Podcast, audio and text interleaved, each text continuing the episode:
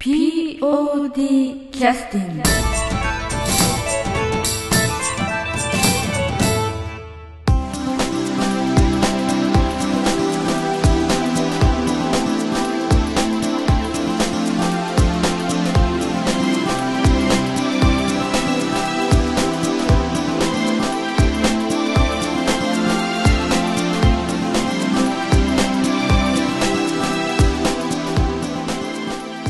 劇団 POD ポッドキャスティングです。この番組は富山県を拠点としたアマチュア劇団である劇団 POD のポッドキャストです。劇団員や関係者ミュージシャンやアーティスト他の劇団の皆さんにご出演いただきましてオリジナル制作の劇中音楽を交えていろんなお話をしている番組です。はい、えー POD キャスティングを始めさせていただきます、えー本日はあの前回、えーっと10 11月の19日に配信をしてからまるまるまた2週間ほど間が空きまして、えー放送させていただいてるんですけども、えーまああのちょっとこちらの方も収録する時間が取れなかったり、えー収録ししたいなと思って打診したら都合が合わなかったりしてなかなかちょっと収録ができないこともありましてあのなかなかちょっとあの、まあ、宣伝という形にはなかなかならないんですけれども、えー今回は、えー今度は「愛妻家」というあのお芝居の少し、えー初めは宣伝をさせていただいてその後、えー、と11月の28日に、えー安田三郷君が、えーちょっと参加をしたイベントの話をですねこの後させていただきたいなというふうに思っておりますのでよろしくお願いをいたします。本日来てくださってるのは安田三郷君です。はい、よろしくお願いします。はいよろしくお願いします。あのーまあ今12月に入入りましたけど富山の天候っていうのはどんな感じなんですか？冬っぽくなってきたんですか？あー、この間、ぶり起こし的な、何？爆弾低気圧。えぶり起こしっていうのはそもそも何なんなんですかね？ちょっと全国的に聞いてらっしゃる方はよく言葉としてはわからないと思いますのでちょっと説明してくださると。いや、あのー、なんだ、えこう、ドカンドカン雷が鳴って、こう、悪天候にはい。なるのと、その、こずーっと雷鳴り続けてるっていう感じなんですかね。う、えそうそうですね。うん。その、で、その、ブリが取れる予兆みたいなものもあるので、ぶり起こしとあいう。いわゆるいわゆる富山の氷見であの有名な寒ブリと言われるはいはいはい。あの油が乗った締まったブリが取れるというあのブリのことを言って、そういう天候になるとブリ起こしっていうの天候だっていうふうに言うわけですね。そうそうそうそう。だから美味しいブリが取れる予兆だっていうこと。ああそういうことなんですねそういう荒れた天候だったんですか？そうですね。うん今日なんかあの LINE 見てたら安田さんもやっと車のタイヤ交換してたような感じだったんですけど遅くないですか？大丈夫ですか？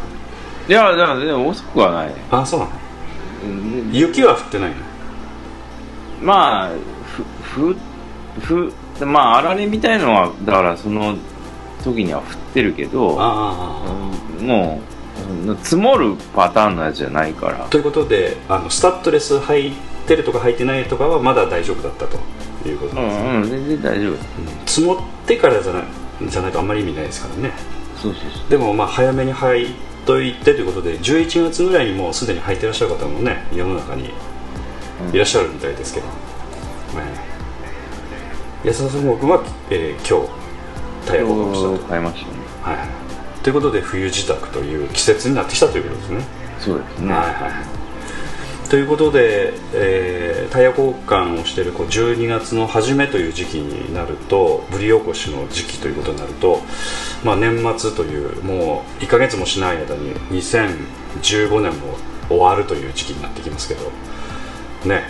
うんえー2016年の1月の30日の土曜日31日の日曜日まあ来年の年明けの1月の末に、えー今度の第45回公演の「今度は愛妻家」という、えー芝居が POD でございますけれども、はいはい。今あんまり宣伝の方もあのポッドキャストではできてないんですけど、えー各プレイガイドですとか県内の、えーチケット売り場とかねあのホールのところにはかなりもうポスターとかも貼っていただいてるんじゃないかと思いますけどねこの前も南本さん中心に、えーまあ、東さんもそうですけれども劇団員で手分けしてねいろんなところにお持ちをして貼っていただくようにお願いしたりチケット取り扱っていただけるところにお願いしたりとかっていうことが今、うん。えー進んでおりますので、はい。はい、ということで、えー今度は愛妻家という、えー芝居の今練習をしながらもうそういったあの PR も余念がないという状況ですけども、えーチケットを購入されたい方につきましては例えばあの今回の公演のね、えー公演場所であるウィングウィング高岡の3階のサービスカウンターでも販売されてますし、はいはい。えーいつも POD の方が練習させてもらってる大門総合会館の方でも、えー販売させてもらってますし、はい。あとまあ、えー小杉の文化ホールですとか遠いところではちょっとね遠いところでは黒部とか入善のホールですとか、えーいろんなところで今取り扱ってもらってますのでまたあのぜひとも、えー前売り券の方購入いただいてぜひともねご覧いただければと思います。まあちょっとちらっと、まあ、前回の方、えー、ポッドキャストでもお話ししましたけれどもこの脚本は2010年に、えー東映で映画化された、えー中谷真由美さんの有名な舞台作品ということなんですけれども安田三郷君はこれは映画化されたのは見たことあるんですか？いや、ない、ないですね。ないですか、はい、ない。まあ、私もあえて今見ないようにしてるんですけども。そう何の意味あるわけそいやれ。よくわからないですけど。まあまあ見てもいいんでしょうけどね、うん、なんか面白い話だっていう話を聞いてますのでね、うん、やっぱりあのなんていうかあのどうせだったら POD の芝居でストーリーを追いたいなというのもあるのでちょっと楽しみにしてるんですけどね。ああ、そういうことか。うん。まあ一旦なんかおそらくスケジュール展開とかはねほとんど一緒だと思うので、うん。まあ細かいところはまた別なんでしょうけど映画化されるとね、うんまあ、今日も実はあの寺山さんの方からメッセージ届きまして、あの客演で来てくださってる B 面プロジェクトの寺山進さんからも、まあ、あの今日ちょっとたまたま私誕生日だったんでねこまめな人が誕生日おめでとうございますって。はい。メッセージまでいただきまして恐縮してるんですけど、はい、あの楽しく今日も練習させていただきましたということで報告が入っておりまして今日あの、まあ、日収録これ日曜日なんですけどもね、え日曜日練習ということで、えーまあ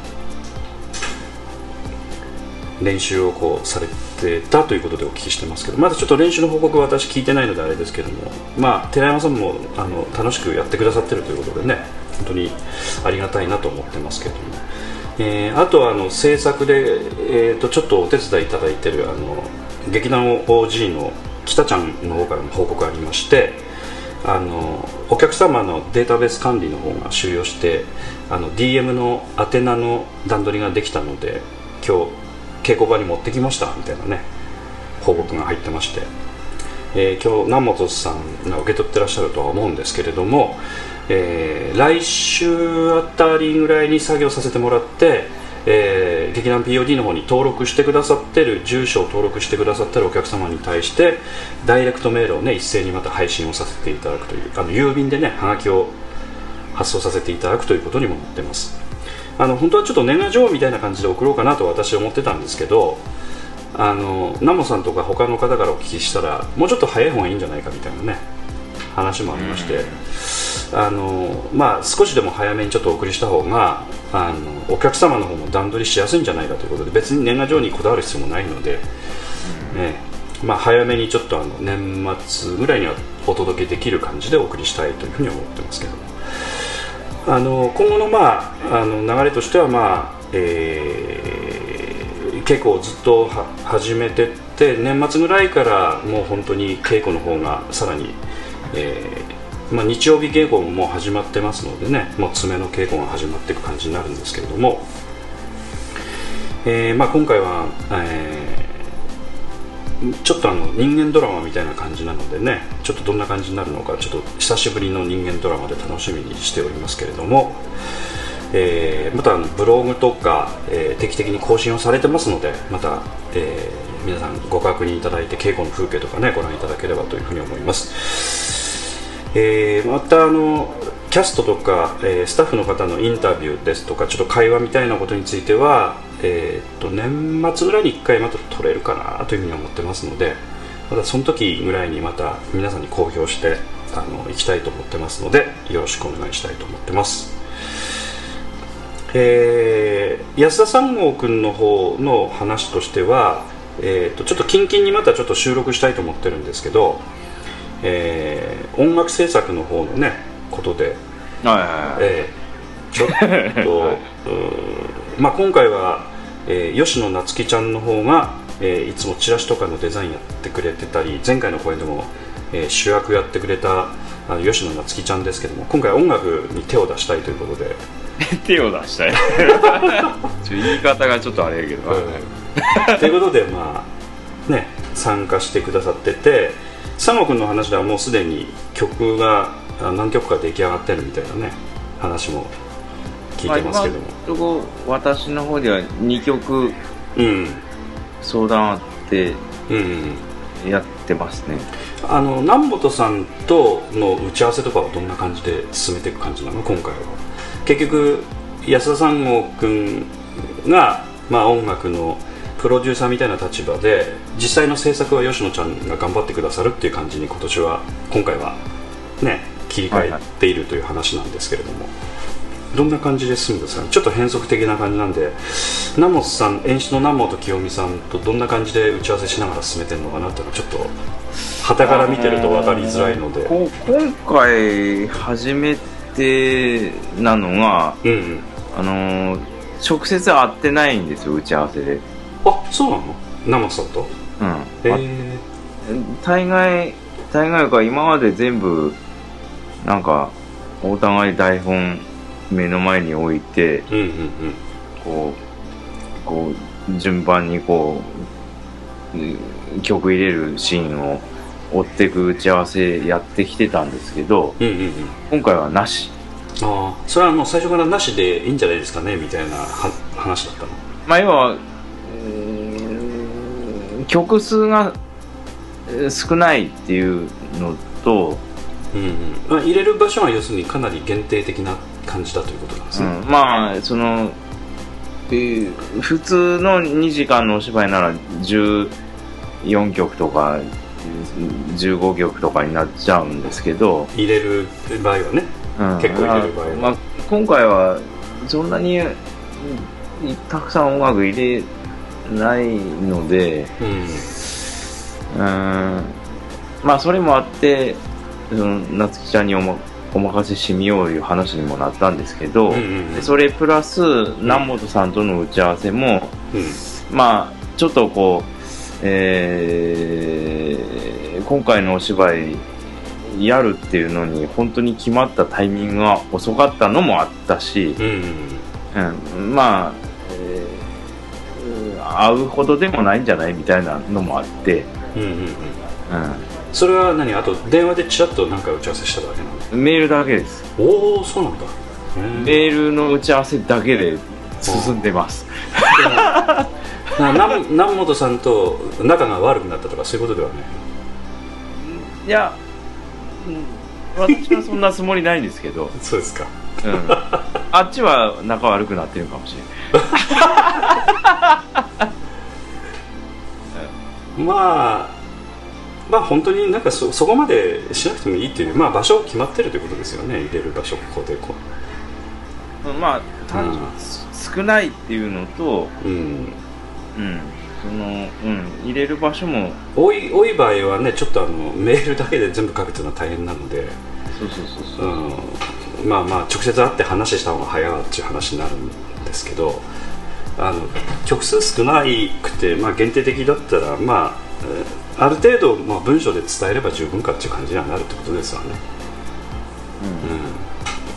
でちょっとあのうその辺が気になるのは夏希ちゃんと南本さんは打ち合わせしてるっていうことなの？その辺はどうなの？どんな感じだだからあのこうまあほんまその公演その公演でケースバイケースで今回の場合はうんあのう夏希ちゃんは稽古場顔を出したい人なんですよ、うんそうですな。うん、だから毎週毎週あの結構ほとんど行ってますよね。うん、だからそこで南モさんとは話ができる、うん。うん、だから私よりも南モさんの意図はリアルにあ聞いてるんだね。取るはずなんですよ。稽古場行っとるから。で打ち合わせはしてるかどうかははっきりわからないけどもしてるんじゃないかなと思ってるわけね。うんまあ合っとるから。うんうんうんでもうだからあのその今仕上が2曲、うんうんうん。えーやっとるんですけどへえ。へえ2曲もあのナモさんにあの打診してうんうん。でささらに俺にどうですかねみたいな感じになってるんですよああということはもう南本さんにはもう伝わっててある程度もうサジェッションもらったりしてるわけね。うん。OK とかそういう話で。そうそうそうそうそう。ナモさんに直接、うんうんうんうん、あのもうあの行ってでさらに音楽的な、うん。観点からどうですかねみたいな。あああああああなるほどそういう感じになってます今。ど ということはあの、まあ、以前ね3番弟子ということで話としては聞いてましたけど、はい。あんまり教えてないんじゃないの？そしたら、ななだからうん。うんあの ただ安田三国の家来て変な写真撮っただけみたいな。まあそれには変わりないんやけど。あのえっ、とだからそのいやお送ってきてもらったがに対するアドバイスは、うんもう結構メールでやり取りしとあって。なるほどなるほど。あのーな本当面白くて、あの本当人によって違うね。そうそうそうそうそう。全然対応の仕方パパターンが全然違って。うでその出来上がってきた曲で、うん。そのうーんなんていうかなちょっとつまずいとる部分がんうん。うん本当違うんやちゃうみんな。あなるほど。えー、と一番弟子の武田真弥ちゃんの場合そうそうそうそう。二番弟子の、えー山崎亜紀さんの場合うん、三番弟子の吉野夏樹ちゃんの場合それぞれ全然違うわけね。うん、へえでそれに対してこう的確なこうアドバイスをせんなん俺がうん。すごい勉強に考えちゃう 毎よ回要はか、まあ、本当に予想がつかないえーところが引っかかってるっていうことね、ああそうか。ここをここをつまずくんやっていう。ああなるほどね。はい全部。うん。なるほど。いやーなほんほんま勉強になりますね。えーであと打ち合わせの仕方とかこうなんていうか仕上げ方とかね。その辺もまあまあまあ脚本によっても演出との打ち合わせの方法も、えーいろいろ変わってるんですけれども弟子とのやり取りも全然人によって違うということですよねだから。うんうん違う違う。本当にその会話の仕方というかその段取りの仕方自体もね。うん直接会って話した方がいい場そうそうそうそう合もあるしそうそうそうそうそうそう。夏希ちゃんの場合はほとんどメールで済むわけね。そうそうそうそうそう。おなるほどね、まあ、人によってキャラクターによってもやっぱ全然違うんだね。うん。あんま面白いねじゃあそれだからまあまああとやっぱ人によってもそうなんでしょうけど先生の方が自分のパターンを作ってしまって弟子には弟子がそれに合わせていくっていうねケースもおそらく世の中にいっぱいあると思うんだけど、うん、安田三国の場合はやっぱどちらかというと師師匠も合わせていくみたいなところもあるのかもね。なんかね柔軟に。いや、もうあのあ 弟子から学ぶことの方が多いた 多分。なほんほんま勉強になるわだから。今日はあんまりちょっと話できることもちょっとないかもしれないんで今度吉野ちゃんと一緒に収録できた時にそれの話また聞かせていただければと思うんだけど。はいはいはい。うん。でもう何曲か出来上がってるのでお披露目してもいい曲もあるわけねおそらくね。あ1曲目のやつはうん。いいと思いますけど、うんうえっ、と事前に流しちゃダメな演出上ダメな感じの曲もあるってこと？ん、なそれはないと思うわ。ただまだ仕上がってないか。ということか。まあ、うん、その1曲目のやつはいいいいんじゃないかなと思う、それはまたあの今度収録えー、と12月中にね一度ちょっと収録させていただきたいと思ってますのでうん。ちょっと安田三国の方でちょっと段取りお願いしたいんですけどあなつきちゃんそうそうそうそうそうそう。はいはいはい。夏希ちゃんも今ちょっと仕事忙しいみたいなのであの彼女もあのデザイナーとして独立して自分でうん。稼いで飯食ってる人なので、えークライアントさんにやっぱ仕事合わせないといけないでしょうからね、うん。えーまあ突発的に仕事が入ったりするケースもあるので、えーちょっと予定はなかなか立ちづらいかもしれないですけどもまたちょっと調整してもらって、はいえまた収録はぜひさせていただきたいと思ってますのでよろしくお願いいたします。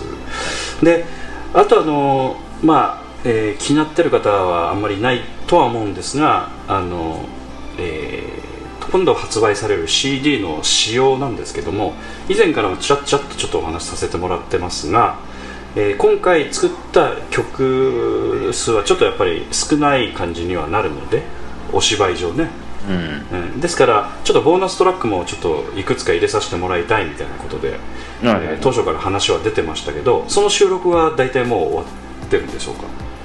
あえー、っとまあ1曲は終わってますけどえもう1曲はちょっと私のまあでもうんいやな山崎も歌取り直したりとくから、ー、あそうなんだね、う、うん。ん、もう1曲の方はちょっとかかりそうですねあなるほど、はい。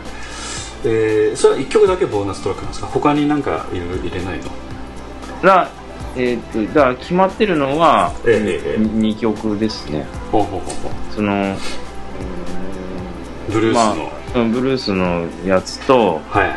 私が前に作った、えええー曲にえーっと2番弟子の山崎さんが歌詞つけてくれてえオリジナル曲ですね、うん。はいはいはい。やつと2曲ですね。はいはいその他はなんか今のところまだなんか出てきたら入れてもいいかもしれない。例えば吉野ちゃんがあのサンプルで作った曲とか。ああそうそう。試作、ん。吉野吉野さんの試作も入れてもいいじゃん。ねうん。ということでちょっとあの華やかな感じのバラエティに富んだ CD にはなるとは思いますのでまたあのリスナーの皆さんね楽しみにしていただければと思いますけどはい、はい、ということで、えーあとまあ2ヶ月切った段階での、えー今度は愛妻家というものなんですけれども、えー今本当お芝居の方の練習も本当に、えー一生懸命始まっておりますのでぜひともまた皆さん、えー声援をよろしくお願いしたいというふうに思います。えーっとあとまああのえーと先ほどもお話ししてましたけどもじゃあちょっと次の話題の方に入らせていただきましょうか。うん。はい、はいえーということで次の話題なんですけども、えーちょっと1週間ぐらい前なのかな？11月の28日の土曜日に、えーとイベントがあってそれに安田三国が参加してきたという話ちょっと聞いたんですけど、えーはい。はいこれはあの以前にもあの POD のポッドキャストにも参加いただいた方のイベントだったんですよね。そうですね。はい。えーっとこれはあの金村博さんという、はい。あの富山の演歌歌手の方はいはい。のイベントに、ねということで、えーすちょうどだから、えーっとこれでどうなんですか？その立山連邦という CD 曲をね、うん。えーリリースされてということなんでまだ一これで1年ぐらいですかねちょうど。いやまだ、えー春春じゃなかったかなデビューしあー。さ3月やったかな今年の。はいはいはい。ということで、えーっと本当にそういう意味ではあのあのロックとかああいったポップスと違って演歌の方のプロモーションって本当地道な 年月をかけてやるっていう感じしませんか、そうですね。うん、あれ確確か去年の春ねもうそろそろ1年下手すると1年ぐらい経つぐらいの時にまだこうプロモーションが続くっていう感じになるっていうことですよねその発売された曲のね。そうですね。うんという金村博さんの、えーコンサートとカラオケ大会ということでこれあのなんかあのイベントやるっていうことを当初からなんか安田さんご君がなんか金村さんから聞いててっていうかまあそもそもこの金村博さんという方、まあ、富山の演歌歌手の方なんですけども、えーまあプロとしてもあの独り立ちしていきたいということでいろいろプロモーション活動してらっしゃるわけですよね、プロ演歌歌手としての形としてね。でそれをあの安田三悟君との関係がどうだったのかというのは前回のポッドキャストでも話してたんですけどちょっとあの初めてお聞きになる方もいらっしゃると思うんでちょっと簡単に説明してもらいたいんですけど、いや元同僚です。ということなんですね、うんええ。で音楽的に知り合ったとかそういうんじゃなくて。あの一時同じ職場で一緒に働いてた時期がああっっててでお互いあのお互いのことを触れもせずみたいな感じだったんですねその時だでだまあ私が音楽好きだのはし知ってて。あ金村さんがね。うん。で、ね、いや俺演歌好きなんだって言われて。うん。へえでえ会会話が終わった ニアミスしてたっていうえそうそうそうでお互い盛り上がらずに終わったと。うん、それで会話終わっちゃってってなって、でお互いその会社辞めて、ええ。で何年かもう経った時にええ。演歌歌手デビューっていうのを僕が知ってえあそんな好きやったんやって。言ってくれ言ってくれればよかったんでっていう。えそういう感じだったんですね。だからその懺悔の思いもあって生伴奏を買って出たんですけど、うん。ということであの結局は、えっと後で要するにそういうことが分かってで話聞いてたらあのレッスンにもガンガンあの自分で投資をして先生のところに行ってあの本当に修行されて、えーこういったあのデビューのきっかけまで掴んでこられたという本当にねあの以前にちょっとあのポッドキャストでもいろいろお話をお伺いしましたけどかなりあの本当にあの目指してらっしゃったということがよく分かったんですけどでそれを聞いて安田さんご君がちょっとうん少しでもお手伝いしたいなという気持ちがあってということだったんですよね。そうそうそうそう。うん。まあで、ええ。演歌っていうものの魅力をうん。なんかこう若い人にも伝わるようなアレンジでやりたいなっていうのはぼんやり、うん。あの着想としては持ってたんですようんうんうんだからそのやる実現する場がそうそうないからそんなことって。そうですね。金村博さん自体もそんなコンセコンサートをねあのバンバンやるっていう感じでもないのでやっぱり一つコンサートやろうと思うと当然個人でやっぱりホールを抑えてねでお客様集めてっていうことになるとやっぱりかなりのやっぱ努力をされてらっしゃる形になるのでそんな簡単にできる話でもないのでね。で今回はだからそういう中でも本当に貴重なそういったコンサートに声をかけさせてもらったら対安田三悟君の方から声かけさせてもらったということなんですよね。いやそういう要は金村博コンサートっていうのをやりますよっていうのを知らせを聞いた瞬間にうん。あ伴奏しようって思った。あうん。あでこれは何？いつ頃話し合ったの？えっ、と、うん11月の28日に本番あったんだけど。えー7月7月おー。のはいはいはい。5日にうん。えっ、と、えー金村さんにあのそう生伴奏しよう思ったんやけどどう？ってメールしたんですよ。あということはその前ぐらいにそういったあの案内というかやるよみたいな話を金村さんが聞いたということ？なそのだだから7月の4日とか3日にその知らせ聞いとるんですよ、俺が。ああなるほどはいはい。だからもうそれ聞いた瞬間にもうすぐすぐ連絡したんじまあ金村さんの方からするとあのちょっと私が金村さんの立場だったら安田三国がどんな音楽やってるかもあんまよくわからない可能性はあるじゃないですか。いやだからだだからどどういう反応だったの？だから何やろうかしとるかを理解してもらうのにすごい時間かかって。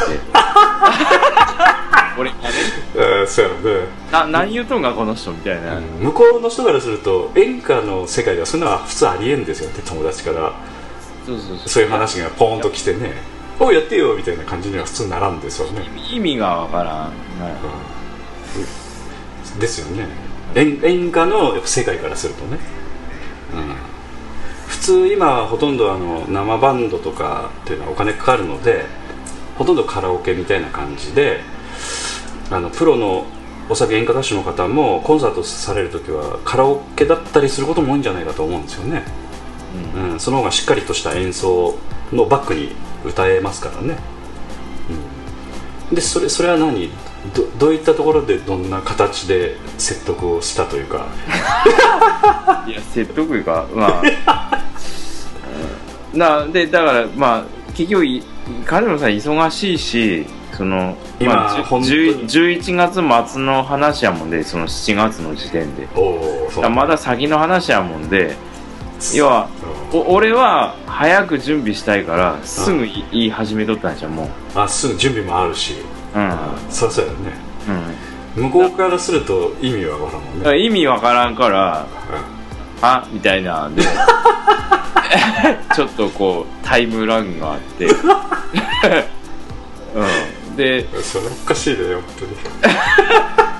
でなでいそなちょっと会って話しようかみたいな話もしとってやんやけど当にうん。金村さんそのキャンペーンやら何やら忙して。そらそらすごいね本当にあのフェイスブックとか見とってはね。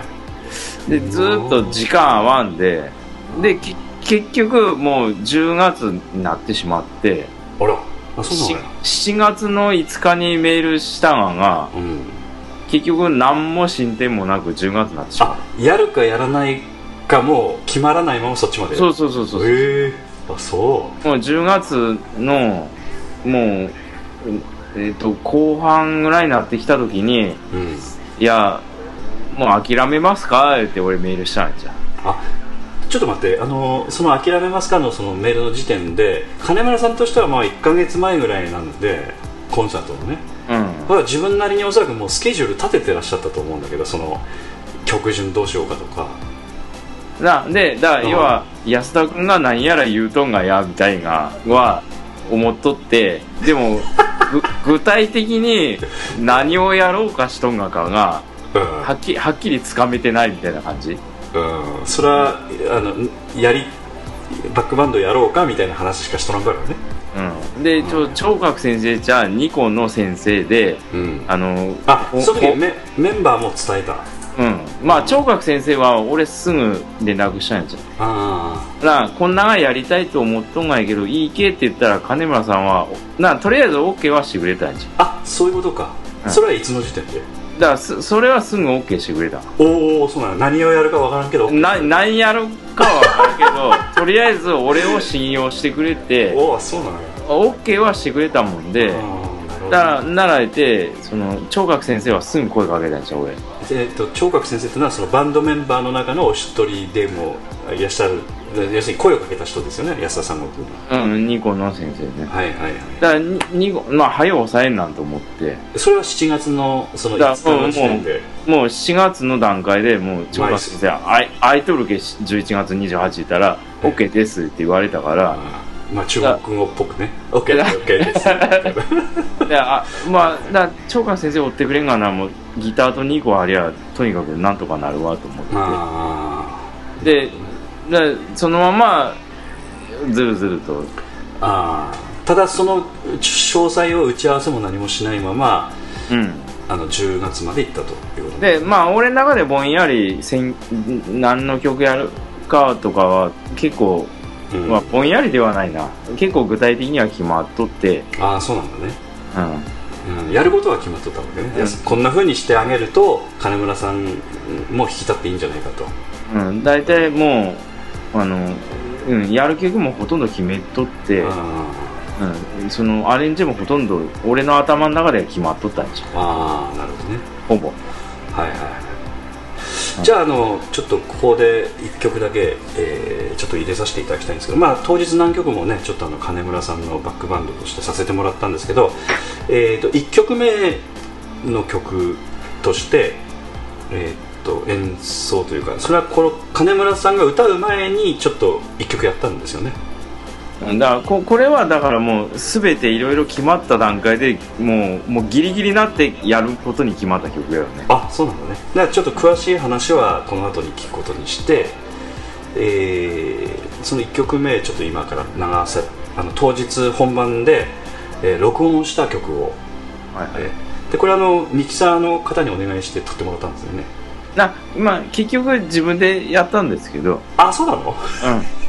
うん、うん。あのどどどこに置いてあったの？あの録音機材は、いや一番あの客席の一番もう後ろのうー。んまあ音響卓置いておられるそのええミキサーの横に、ええ。えー、とマイクスタンド立ててえええ。でそこにそのボタンをレレコーダー立ててつけて、うん。で録音スイッチを押してで本番に向かったと。だからもうだいぶもう3 3 30分前ぐらい。にあまあだいぶ前にもう録音しし始めて。ああなるほど。うんそういうことだったんですね。うんというえーの録音なので、まあ、それにしてはそこそこ綺麗に撮れてると思うのでねちょっと皆さんに聴いていただきたいと思いますけれども、えーこの曲は何という曲ですか？サイマーですね。ということですね。でこの後なんかバンドメンバーの話とかちょっとその辺もねお聞きさせていただければと思いますので、えーじゃああの「サイマー」という曲をお送りさせていただきます。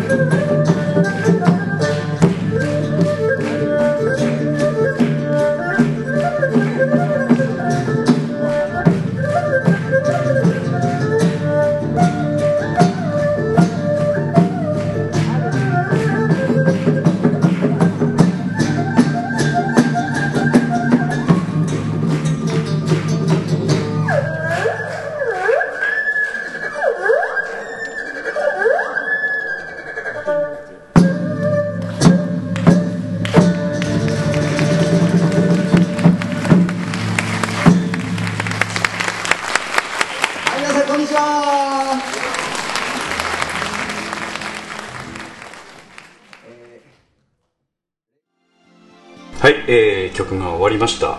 これはあのなんかやっぱチャイニーズという感じのね曲ですけど。はいはい。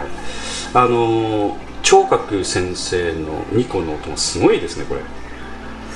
うん、まあニコのまあ定番曲なんですけどもまあこれを自由自在に弾ければうまあ、えーまあ一流の証と言ってもいいようなそなんかそういう、ん。えうんー曲ですよね。まあ、聴覚先生というねあの先生というふうにつけてるのでちょっと聞いてらっしゃる方は年配の人だと思われるかもしれないですけどおいくつぐらいの人なんですか？えー、28歳ですね。はい。矢沢さんも君もいくつ下ぐらいかな？一回いやもうもっとやっちゃう、なもっとだね。うん。で矢沢さんご君が気軽に声かけてさんあの来てくださる人なのいや本来はそうじゃないねんけど、うん。ただまあ聴覚先生はプロなんだけど、うん。ギャラなくてもあのうんなんか PR のためにみたいな？うんそのうん。自分がやりたいと思ったらスケジュール空いとったら来てくれるいう考え方の人なので、えーそうなんだね。うん、だから音楽祭もギャラないですから。ああ音楽祭の時もやっていただいた曲ですよねこれはね。そうそうそう劇団 POD 音楽祭の時もはいそうそうそう。そううん。であとあのまあ太鼓の音も聞こえてましたけれども。はい。あえっ、とうんたたまちゃん。たまちゃんという方にお願いをして、はい。この方もあのえっ、とおいくつぐらいの方でしたっけ、え19歳ですね。19歳の 女性の。そうよう考えたらほんますごい年下とやっとってそうだね。でそれで安田宗弘バンドやったらおかしくて。あのと一応ポスターもねちょっとフェイスブックとかあの、えーチラシについてもちょっとあの貼らせていただいてますけど、えー特別出演ということで安田宗弘バンドということでね、えークレジットされてますけれど聴覚先生も、ええ。あのたまちゃんの年齢聞いてえ若若いですね。ちょっとビビビってはったみたいな。や確かに28歳から見ても19歳って若いよね。そうまあまあ一回り近く違うよね。うん10歳以上違うからね、うん、10歳ぐらい違うから、うん。あ面白い3人やったなと思って。ええええええ。まああのたまちゃんとの出会いとかそれについてはちょっとまた後でお聞きするとしてあの金村さんとの打ち合わせでまあな10月入ってから？の後半入ってからあ諦めますかって言ったら、ん。11月の、うん。えー第2週ぐらいならなんとか時間取れるよまで。だほほんまギリギリやったんで、11月の2週間。うん、でそそこで2人で初めてそのシダックスのカラオケボックスで会ってああはいはいはいはい。うん。でその時になんかもう安田三国はもう火がないので準備していったことはあるの？いやだからもう曲は決めていった、ああなるほどね。うん、何やるかは決めていってあとだから金村さん一番心配やったのはキそうだね。ー、うん、あの金村さんに歌っていただく曲を当然やるわけだからそうそうそうそう。その歌の高さね、うん、うん、標準チューニングで要するにバックバンドと演奏したちゃんとそれに合わせて歌っていただけるかどうかですよね。いろんな人が歌ってる曲を金村さんに歌ってもらうから当然キーが合わないケースもありえますよね。だから金村さんのキーが知りたくて、でそれであのたまちゃんは関係ないけど、あの太鼓ですからね。うん。はうん。聴覚先生キーが非常に関係あるので。そうですね。演奏する、うんあの場所が変わってきますからね。そうそうそうそう、はい。だからあななぜキー決めることがさ先決なんじうん。ゃん、うん、こういうがやるときは、はいはいはい。あの誰かの合わせたバックバンドするときはキーを合わせることが重要であると。うん、そう歌い手の人のキーに合わせることが、うん。そうそう当然そうよ、うん、えー歌えない曲を、うね、演奏してもしょうがないだからそれだからこうな全員ボンと集まってもダメなやつはこんなんあってだから,、うんうんうん事前の打ち合わせとしてね。うん。段取りとしてね。そうそうそうでまあまあまあそそれがそういう側から始まって、ええ。やり始めた時にうん。そのたまちゃんとポンと出会って。あそれから出会ったんですか？だって初めてたまちゃんと会ったのは11月3日やから それは何のきっかけだったの？いやだからよさこいの、ええあのー今年のお疲れ会みたいなを居酒屋3号でやろういう話になって、ほうほうほうほうほだからまあ、うん、来られって言ったら、うええ。あなんか一人連れてきてもいいけっていう話になってなああいいよ言って。なるほどなるほど。だからそのよよさこいチームの旗振りの子が、うん。なんか今一緒につながり合ってやっとる子でうんうんうん。で、えーまあ俺のよ作ったよさこいの曲聴いてすごい感動したと。うんうんうん。この曲作った人に会いたいと、あうん、って言うとるから連れてきてもいいですか？って旦那これこれないいよって。いいいっぱいおでん作っとくから大丈夫。って。あで来た。うん。その万葉小町カレンさんの曲を安田三国がずっと作ってるわけよね。うん。うん、でそれに対してあのそれに関連したああのメンバーの一人としてたまちゃんがたまたまその曲を聴いて感動したというふうなことで一緒に行きたいということでいらっしゃったということなんだね、うんそうそうそうそう、ええ。でその時に、まあ、当然何者かも当然わからないのでうん。その時に初めて話して「あ太鼓たた叩いてんの?」とか。うん。そうそうそうそう。そういうやり取りをしてたと、うん、でほ本当はその万葉小町の来年の曲のうん。をどうするどうしたいかっていうのをうん。俺に話したい飲み会でもあったんよ。その万葉小町カレンの主要メンバーの人からそうそうこういう曲を振って踊りたいみたいな。うん要望を聞いたりとか、来年の曲はこの曲でやってでこんなコンセプトでやりたいっていうのをうん。飲みながら俺が話聞くっていう会やったんやけどうんうんうん。たまちゃんのうん。存在感がすごすぎて 存在感というのはよく喋るということね。あもうあな熱いやつやだから音楽に対してね。ああずっと喋っ喋っとったわけ。だから一つ一つ聞いたらうわーって喋るから。もうみんな圧倒されしもて。えーまあまあちょっとここだけの話ですけど実はたまちゃんあのポッドキャスト収録をねあまあまこの前撮らせていただいたんですけどあのいろいろやっぱりあのプロ活動されてらっしゃる方なので、あはい。あの諸事情があってちょっと放送できなくなっちゃったんですけど、うんはいはい。本当によく、えー熱いものを喋られるタイプの女の子なので、そうそうそう。うん、まあその辺はよく分かりましたけどね私あもんあんまりおらんタイプやつやねだから。ね今の若い人にしたらね。だからもうまあそう連れてきた子は知っとるから。あまあ当然のことでね。うん見とんやけど後のもう2人をとあと俺のその3人がもう口あんぐりみたいな はあみたいな。まあ、それが先ほど太鼓を叩いてたくれてたたまちゃんということで、うん。まあ民謡がすごく好きでね、うん。民謡で世界をに出ていきたいというふうに考えてらっしゃる女の子ですけど、まあ、実際それをもう夢をつかみかかけてらっしゃるぐらいに今活動してらっしゃるわけですからね、うん。でえーっとうちょっと金村さんの話に戻りますけれどもあの要はその私ちょっと純粋に聞きたいなと思ってたのはその単純にそのキーを確認するってどういうことをすれば分かる？の作業というか。じゃあ実際歌ってみてもらうしかない。ああなるほどね。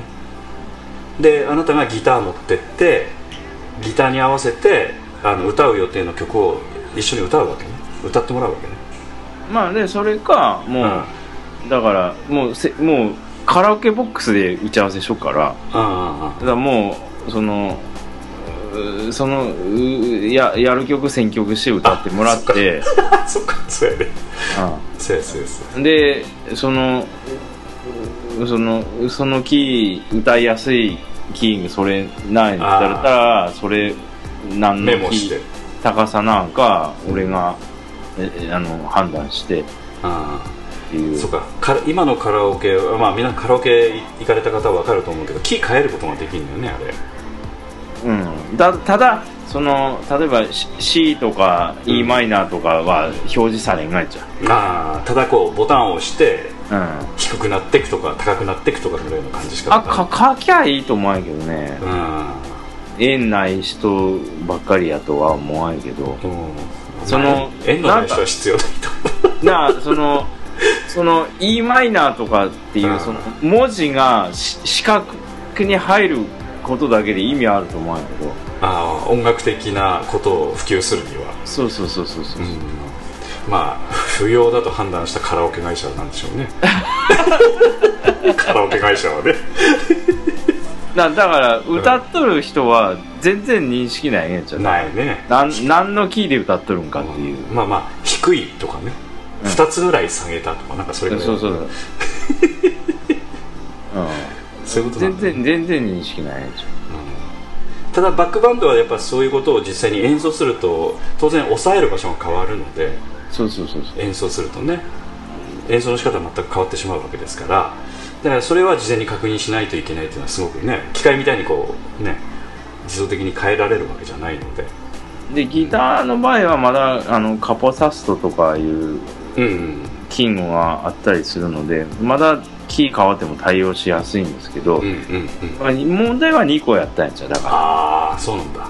あの音域があんま広くないので2個っていうか。なるほどなるほど。だから対応できるキーがあの割と限定されるもんで。うんうんうんうんでもやってみたら結果的に2個ですっごい弾きやすいキーで収まったんやつよ全部。あそうなんだ。たまたま、うんうんだからすっごい良かったなあすごいそれ一番心配しとったんやけど。ーそれは何？キー決める段階で大体その2個の音域は佐野君は分かってたのでそれ確認しながらやってたって感じなの？それとも、はい。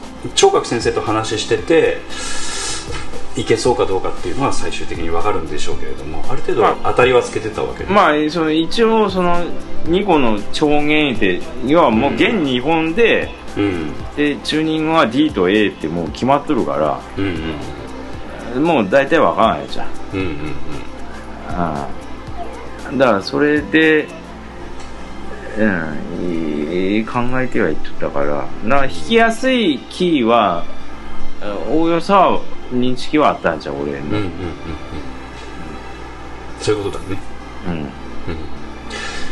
で金村さんはその時点で何をやりたいかが分かったということだからその打ち合わせのやり取りの中でえ俺がやろうとすることがだんだん見えてきた。あーみたいな。さ最初聴覚先生じゃ歌を歌う人やと思っとったらしくて。えああまた勘違いも甚だしいねだからなんか聴覚先生とデュエットするがやとか思っとったらしい。だだ伴奏や言うとんねんかやっぱね。要は2個って言ってもわからんがんぜ。あそう。だから。あ普通そうだなやっぱ。ミュージシャンでもわからん。歌い手さんは分からんわけね。楽器にそんな興味ないから。ああ恐ろしいもんやね、うん、まあ実際にこれから活動していろんなバンドと一緒にやり始めたら見えてくるとこもあると思うけどね。もうだからこそ俺意味があるなと思って。なるほどね、うん、確かにね。今まではずっとカラオケでやってきたからね。プロと言いながらもね、だから音楽じゃもうだいぶ基本よ。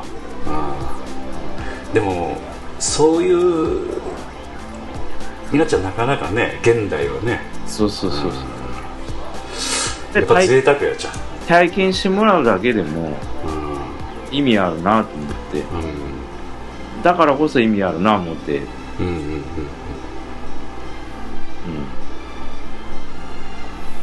このねあの皆さんのブログとかあのフェイスブックにもポスあのチラシ貼っときますけどこれかなり目張り入ってるんですか？金金村さん。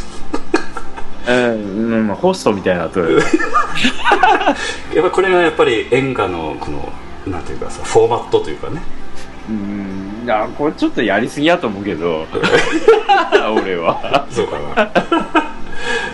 な。やっぱでも自分でこういうふうにしてくれっていうふうに言ったんじゃないような気もするから。周りの人がこういうふうにそうそうそうそう。だだからフォーマットは大体やっぱ決まっとるんだよね。だからこうあるべきみたいな、な多分そのうう何あなんていうかね。勢いづいてやりすぎてしまう、ん、うん、んじゃない？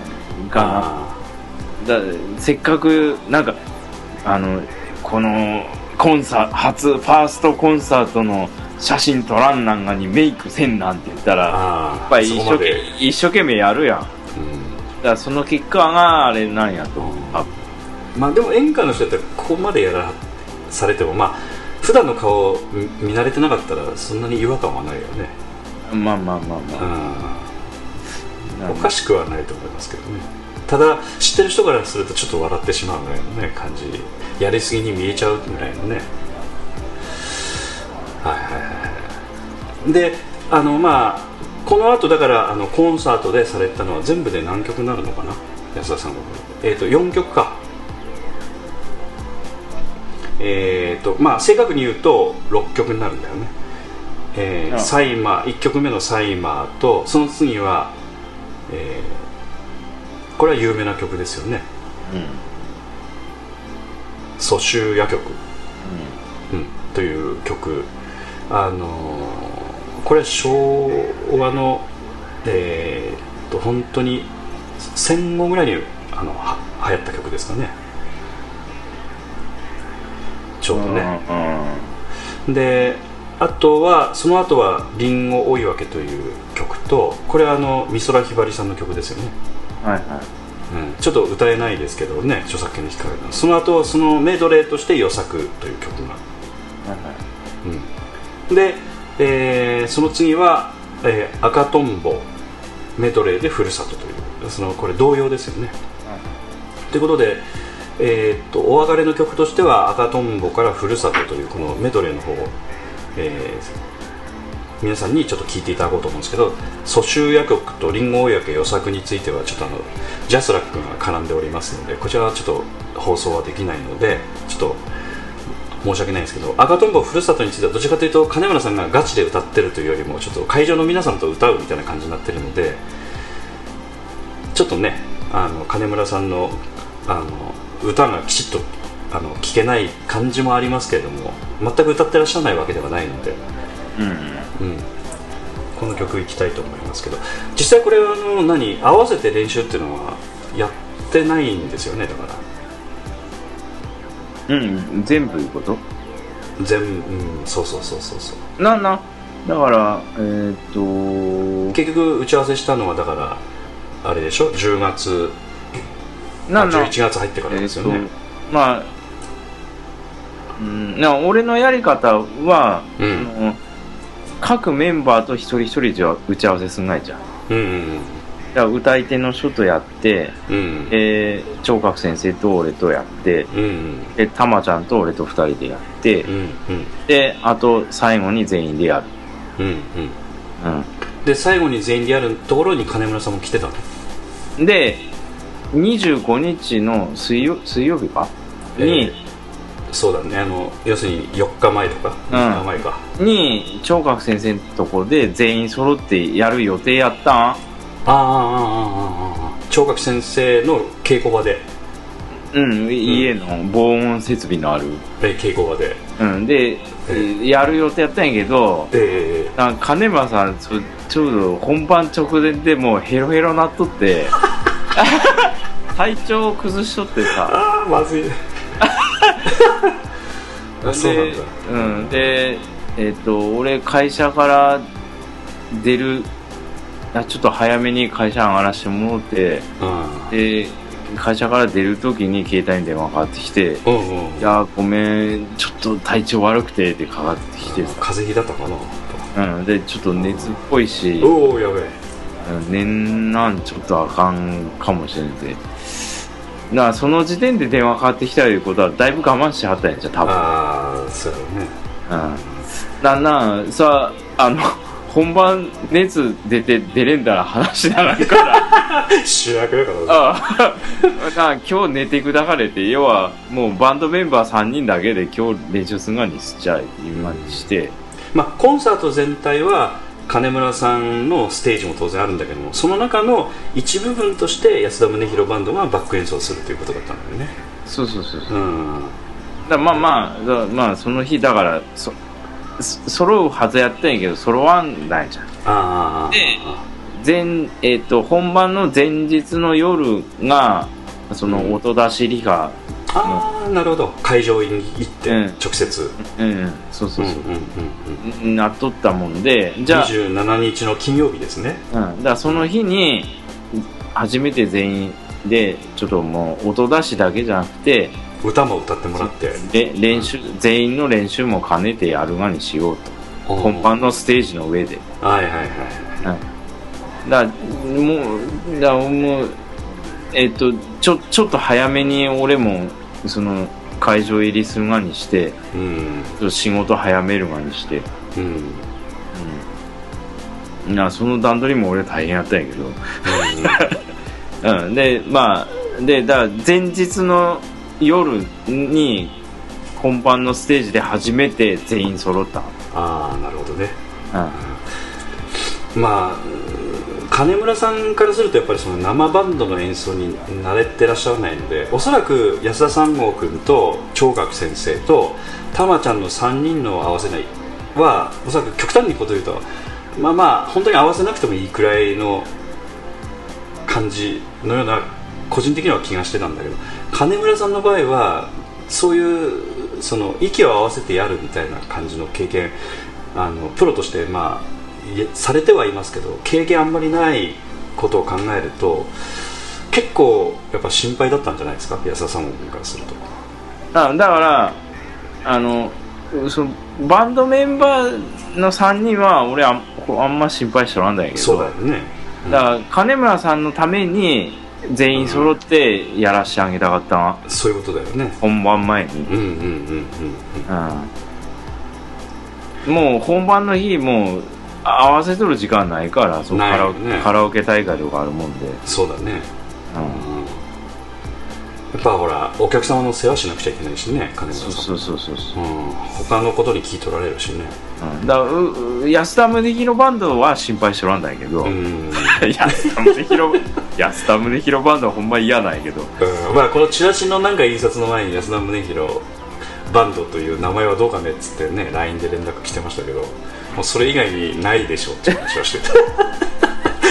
嫌でもそれしかないでしょっていう。他の名前入れたらわけわからなからさ、だからまあまあそう金村さんのためにいうん全員で合わせてあげた実際やってみてどうだったんですか？あのなんていうかその結局歌唱力とかはやっぱすごいのであの、うんギュッとこう入ったりするところあると思うんだけどやっぱ歌ったことのない曲だったりすることに対するやっぱり本人としてもたプレッシャーあったでしょうし、たそうなんよね。リンゴ岩木が特に。ねうん、あのちょっとてなかったよ。真ん中のこうわわわわとかっていうところが結構難しいもんねあこね。まあまあそうう好きで歌ってはるがならうんまあ歌え,、うん、歌えんがいけど、うん。あれはな美空ひらめあんまりそんなに歌ってないがやって金村さん言うてはって、そうだね。うん、で俺はやりたい曲やったもんで、うん。うん。ただこれを機にちょっと頑張ってもらえばもっと歌い込んでもらえればね、なもうなむ無理してやってもらった感じやったんやじゃだから。そうだね。な申し訳なかったな。うん、うん、あとまああのお客様の反応についてもあの演歌歌手のやっぱコンサートに見に来るみたいな感じの方っていうのはやっぱりどっちかというともうカラオケであのやるのが当たり前みたいな雰囲気も今あるんでしょうねおそらくね。感覚的に、うん。た多分そうやと思う、ね、だから全くアレンジを変えてあのその違うアレンジの中で歌うということに対する多少ちょっと違和感というのは慣れ慣れてななさ感お客さんの慣れてなさ感っていうのは多少あったんじゃないかなというふうに思うんだけど。どうやってて？金村さんもなんか MC はちょっとそれ気にしてちょっと少し話ししとられた感じもしたんだけど気にしすぎだったってことですかね？どうなんでしょう？ねあんまりうーんなお客実さん際やいや実際こう私お客さん見てないのでその雰囲気が全然わからないんだけどどうだったのかなと思って。あの拍手とかの反応っていうのは全然ノーマルで全然あのあれだったんだけど、なだからうあのそのステージの流れ自体がうん。であの司会者の人も全然段取り分かはってはらんで。そうそうそうそう。えうんそうんだからそういうのもあってでああなるほどね。そう金村博オンステージって言って間があってうん。ごごめんなさいってまた出てこらはってああそうだね。ででたまねたまたオンステージって言ったら急にサイマー始まって。ああそうだね。だって本人が出てこん。そうそうそう。うん。急であの辺は説明必要だよねそうそう金村博オンステージってやサイマー始まったらなんじゃこりゃってなるやんか。そういうその違和感か。うん。ああなるほどね。だからあの辺はだから金村さんが本来だったら司会の人に伝えてこないといけないんだけどやっぱりいっぱいいっぱいになってたってことじゃないの？うん。うん。だってそこまで安田三国踏み入って打ち合わせ普通しないでしょ？だって向こうの司会者の人と。うん。いやそこまでやんちゃう俺は。ねええそれは金村さんの仕事だから、自分の。だからおそらくそこまで気回らなかったような気がするよね。いっぱいいっぱいでね。うんだからそのうその生バンドを挟むっていう経験が、んないからね。うん。うん。で準備にちょっと時間かかるとかね、うん。まあいろんな意味でちょっとおもおも面白かったか聞いてて面白かったですけどね。そうそう雰囲気はね。だあのそう司会者の人亀田博オンステージって言って、うん。であので立山連邦金村博デビューとかっていうなんかプロジェクターで映像流れな流れてでその後シーンってなってでうっすら明かりつき始めていや今度はこのタイミングで俺出んなんかないや俺袖で待機しとやねんか。ああそういうことか。ギター持って。ああバンドメンバー行っとらんわけねだからこう明かりついたななここで準備しに行かなんかもなで出たらうん。司会司会者の人でまた出てこらはって「すいませんちょっと打ち合わせが」って 言い始めはったからまた俺引っ込も 引っ込んでって ギターと譜面台両手に持ったまま一回転でまた引っ込んだ瞬間かっこ悪いな俺と思って。うん。だからやっぱりあそこはあの司会の人が話しとる間に本来だったらバンドメンバー行ってセッティングしてうん。であの金村博さんのこうバックバンドの安田宗弘バンドをちょっとあの1曲入れさせてもらった後金村博登場ですみたいなこと感じで言ってくれたらわーっとこう盛り上がるみたいなね感じになるんでしょうけど。説明不足やったんや。だからうん。そう司会者の人とのいそ打ち合わせが本当にななくてまあ司会者の人も、まあ、プロの司会者だったら事前にどういう流れになるかっていうのは逆に言うとつかみ損ねてたらなんか事前に聞くよね。おそらくね。こ本当にこれで大丈夫かなみたいな感じでね。流れがね。だからちょっと、まあ、素人さんみたいな感じの司会者だったんでしょ？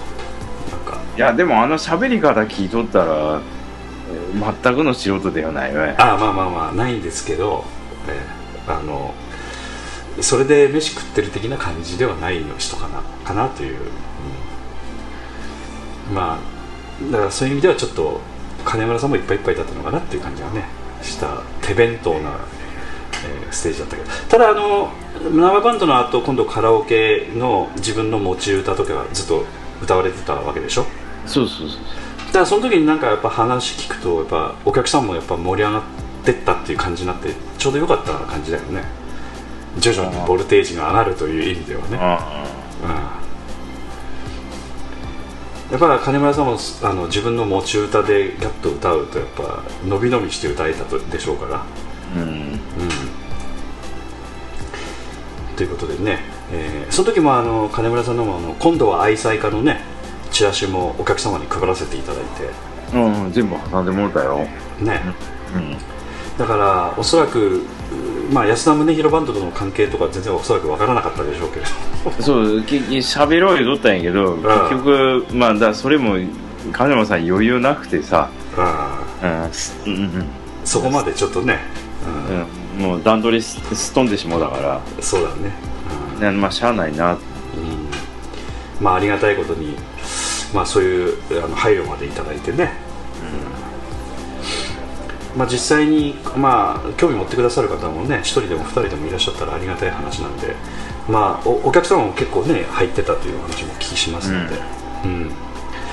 ということで、えーっと最終的に、え4曲目になるんでしょうかね「えー赤とんぼ」それから、えーふるさと」という同様のあのメドレーの方で終わらせていただきたいと思いますけどもまあ安田さん君の方でもね今回のあのコンサートについてはどどうでしたか？やってみられて総括的なお手伝いをしてみて。いやーうーんなもうその金村さんコンサートやるって言ったのは聞いた瞬間にあ伴奏したいってもう瞬間的に思ったもんで。うんうんそのなんていうのかねそのうーん自分からうんその、えーライブしたいって思うことってほっとないんやちゃう俺。ああそうそういう性格ですよね、うんほんとまずないなうん、まあじたまちゃんと逆ですよね。うん、自分から演奏したいって言い出すことってもっとまずないんやじゃんうん。だから本当やりたくてそうん。の7月に言った時点から、うんうん。で聴覚先生に OK もらった時点でわっしゃーって戻ってうんうんああやりたいなーってずーっと思って8月9月だって 全然連絡取れんでうん。ああ無理かないや一回も会えんがやったらさすがに無理やなと思って。そうだね。まあ本人やる気があってもね。でだだからでまあ結果的にまあいろいろあってで急遽たまちゃん入ってきてうん。うんで最初ねまありんごがやけと予作は考えとったんやけど、うんうん。あの曲も良かったね。予作はあのー、2個とギターだけやったらそのサビの盛り上がり作れんもんでやめと思った最初。なるほどなるほど。りね。りんごわけだけにしよう思った、うんうんうん。予作やっぱ後半盛り上がってきますからね。うん。ガーッとねうーん。でたまちゃんがうん。ポーンと11月3日に現れたもんでうん。いや和太鼓あったら予作かっこいいなと思って、うんうんうん。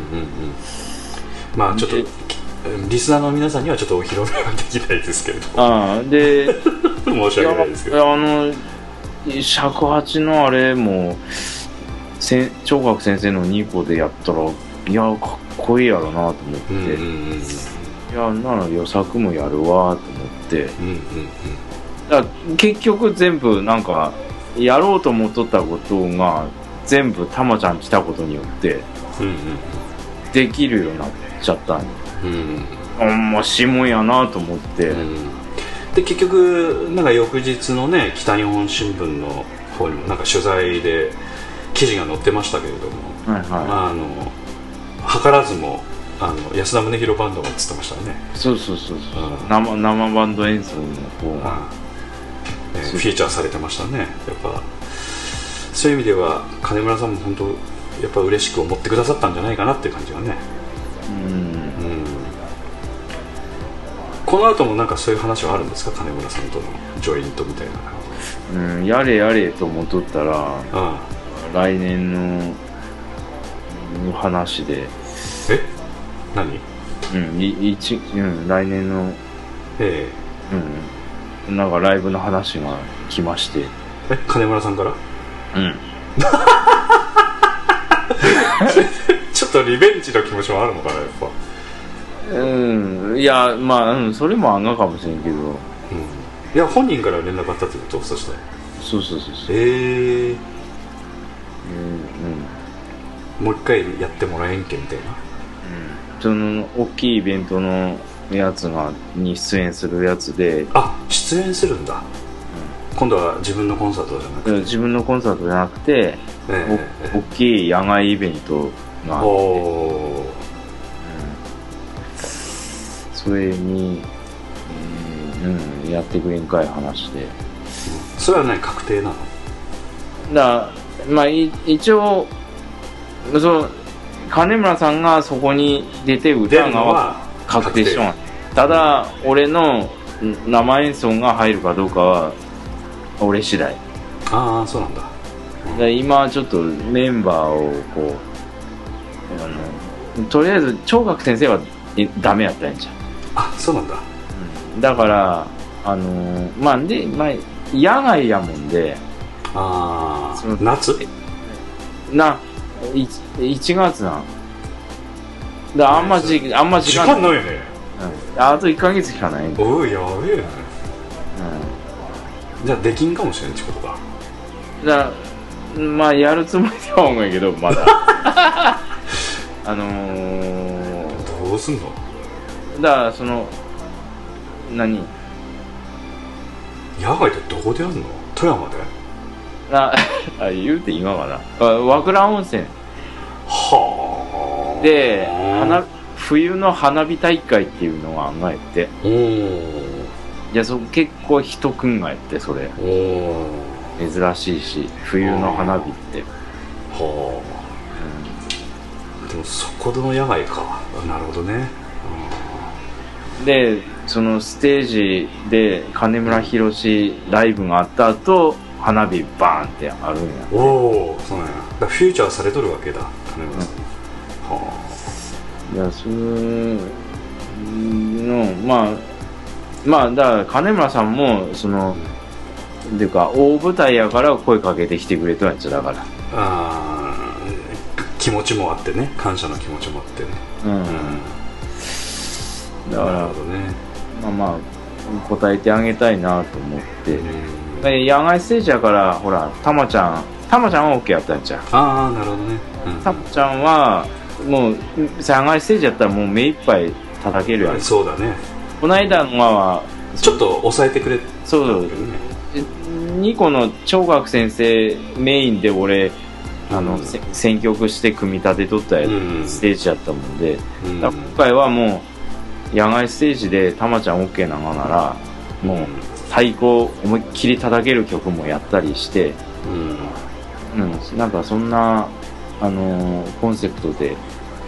だからまあ2個じゃなくてなもっとだからさなんから吹き物系トランペットとかあああいうサックスとかああいうなんかもうバーンと前に出るメロディー楽器入れたりしてあうん。でで民謡やったりとか、ああああああなるほどね。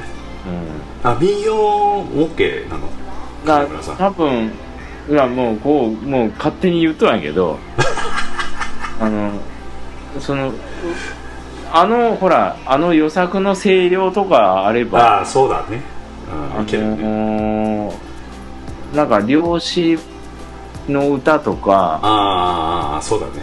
威勢のいい感じね。うん、ああいうやつ難しいやつは無理やけどう、ん。うんみんな知っとるような。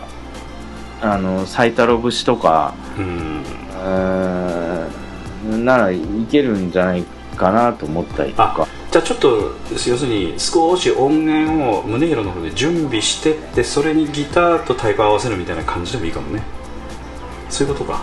全部生じゃなくて。ななな。だからそのなそのう歌は歌で歌ってもらうしな、うん。基本基本的には生でやるよ。うーん。ただメンバーについてはちょっと今の段階ではまだ話できんちゅうことね。あうん。だからな確定してないしな、うん。だから和の音楽隊と仕上げちゃうあまあその都度メンバーあそう、寺山さんの B 面プロジェクトみたいなもんであうんその都度知っとる人でうんだ今、まあ、考えてる最中なんですよ。誰に声かける。なるほど。でまだ声かけるメンバーはまだ決まってないわけね。うん。う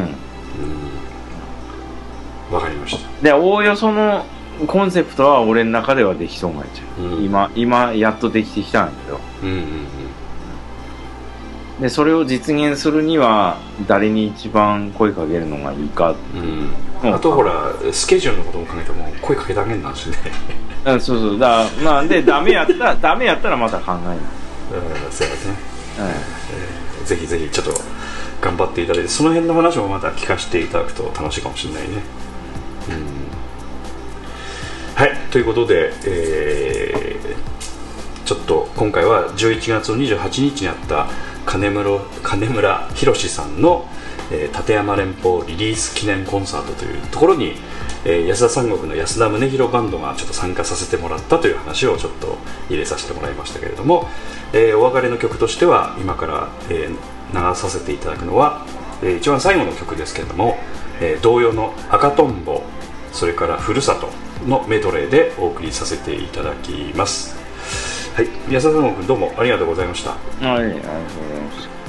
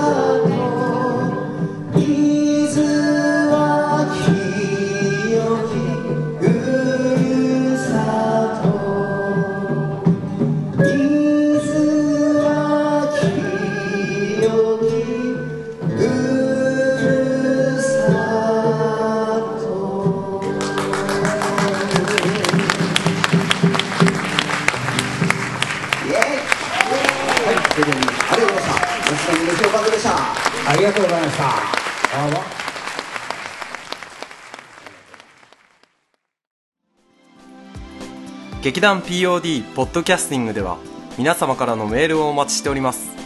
劇団 POD の芝居を見たことがある人はもちろん全くご覧になっていない方からでもメールをお待ちしております。メールをお送りいただいた方には劇団でオリジナルで作曲をしております音楽 CD または音楽ファイルをプレゼントさせていただきます。メールアドレスはマスターアットマーク POD-world.com master アットマーク pod ハイフン world.com へ直接メールをお送りいただくか劇団 POD のオフィシャルウェブサイトの送信フォームからお送りいただけます。Google などで劇団 POD と検索してください。劇団 POD のオフィシャルページのトップ画面のインターネットラジオのリンクを開いてください。そのポッドキャストのページに番組へのメールはこちらからとリンクが貼ってあります。そちらからお送りください。もちろん Apple の iTunes ストアのこの番組のページのレビュー欄からの感想もお待ちしております。またオフィシャルページのトップページに Twitter と Facebook のリンクも貼ってありますので Twitter フォロー Facebook いいねもお待ちしております。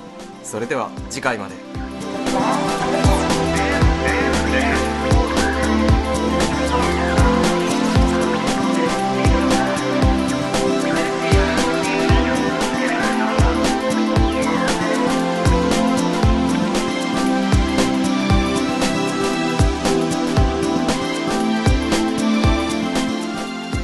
POD キャスティング。